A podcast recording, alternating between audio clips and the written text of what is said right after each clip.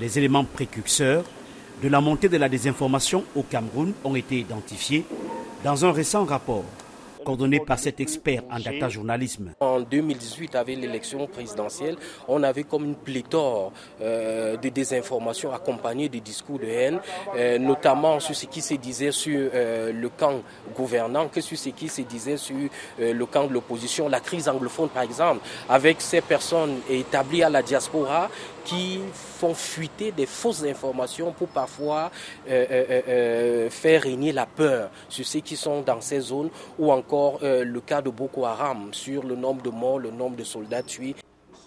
À l'occasion de la Journée mondiale de la liberté de la presse, quelques anciens journalistes formés dans cette école d'État ont expliqué les mobiles des fake news aux jeunes journalistes encore en formation. Quand les gens font des fake news, ils savent très bien que ce n'est pas de l'information, mais parce qu'ils utilisent ça à des fins stratégiques, politiques et tout. Et donc ça passe, c'est ça tendance, mais malheureusement, quand la bonne information n'est pas disponible, le fake news prend la place. Cette blogueuse a pris part, il y a quelques jours, à un voyage de presse à Cleveland, organisé en faveur des journalistes camerounais par l'ambassade des États-Unis au Cameroun.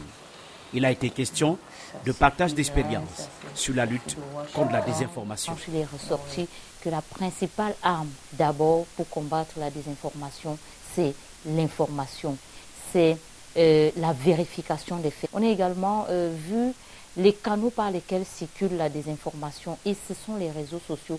Combattre la, la désinformation, c'est également aller sur le terrain des réseaux sociaux et apporter la bonne information aux populations. Les jeunes sont l'une des cibles des fake news. Le gouvernement a entrepris de les sensibiliser par divers canaux. Je me souviens déjà avoir reçu un message du MinPost et de le nom ne me souvient pas, qui vraiment euh, sensibilisait les jeunes sur le fait de recevoir de fausses informations qu'il ne faut d'ailleurs pas écouter et qu'il faut vraiment rejeter sous peine d'être sanctionné sévèrement par les lois camerounaises. Si ce sont sur euh, les réseaux sociaux comme les Facebook, les WhatsApp, tout ça, des informations arrivent. Mais il y a des fois que nous on partage, mais il y a d'autres là, on ne mène pas de discussion dessus. Mais la répression en matière de désinformation est encore faible au Cameroun. Jusqu'à présent, la question de la désinformation est réglée par le code pénal. Pourtant, le code pénal, comme vous le savez, quand il avait été adopté au Cameroun, c'était beaucoup plus avant qu'on connaisse euh, le boom d'Internet.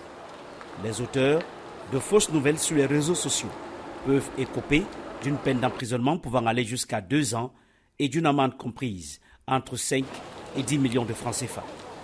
Emmanuel Jultap, VOA Afrique, Yaoundé.